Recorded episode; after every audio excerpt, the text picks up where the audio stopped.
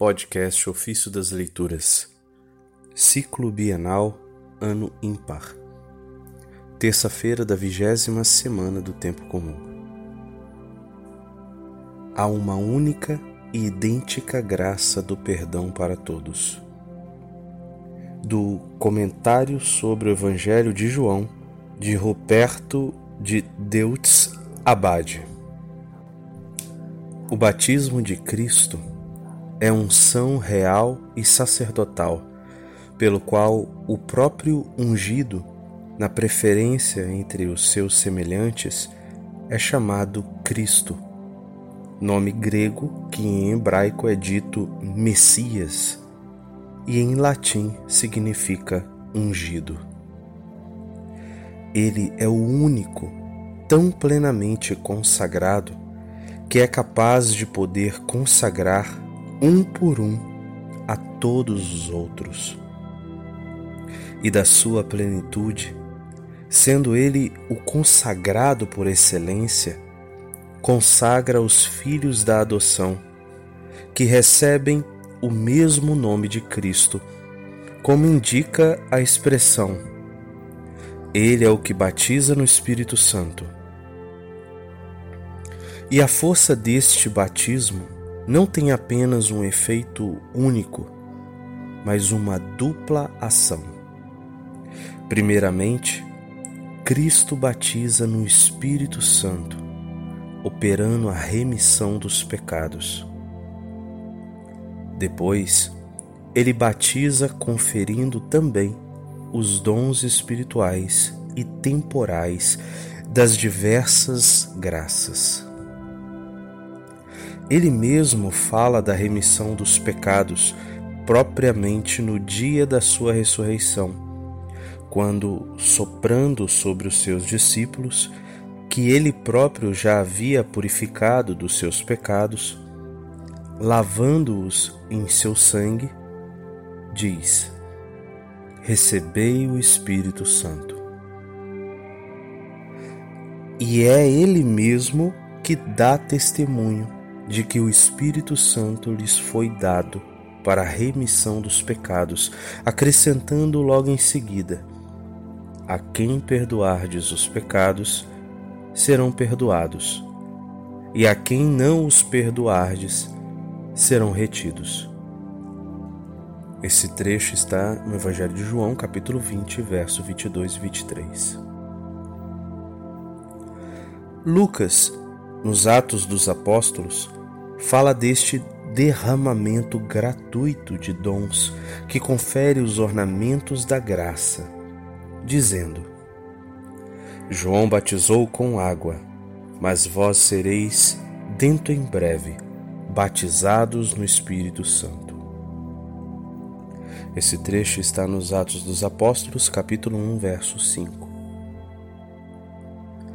Ele nos batiza no Espírito Santo quando, descendo na fonte batismal, a graça invisível do Espírito Santo perdoa todos os pecados daqueles que são batizados.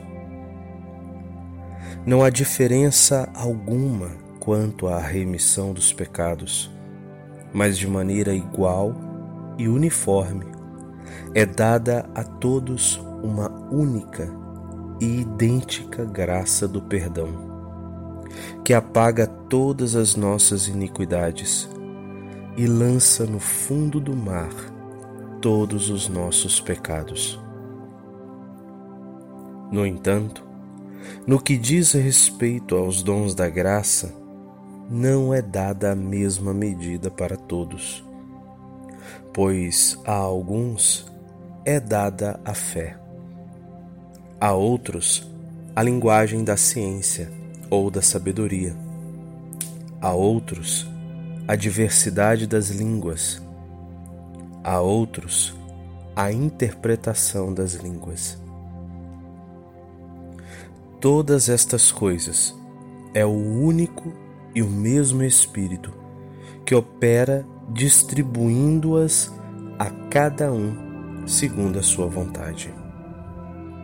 Esse trecho está na primeira carta de Coríntios, capítulo 12, verso 11. Nos santos do Novo Testamento, reconhecemos através destes dons, daquele que batiza, as marcas luminosas deste glorioso batismo, que, como lemos, nenhum deles pode receber antes de ser batizado para a remissão dos pecados, a não ser Cornélio e os de sua casa, sobre os quais, enquanto, enquanto Pedro falava, desceu sobre eles o Espírito Santo e eles falavam em línguas, glorificando a Deus. Quanto aos pais do Antigo Testamento, alguns receberam o dom dos milagres, muitos o dom da profecia, ainda que não tivessem sido batizados para a remissão dos pecados. Uma coisa é certa, porém, que todos foram batizados em Cristo quando ele morreu na cruz.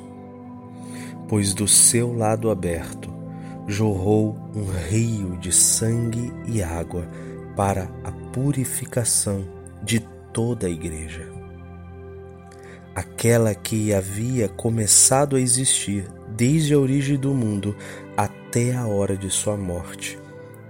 Ou seja, desde o primeiro homem justo, Abel, até o ladrão que na cruz, antes ainda que do lado aberto de Cristo tivesse jorrado o rio daquela abundante e salutar inundação, confessou que Cristo é o Senhor. E crendo no seu reino futuro, foi resgatado por causa daquela sua confissão imediata.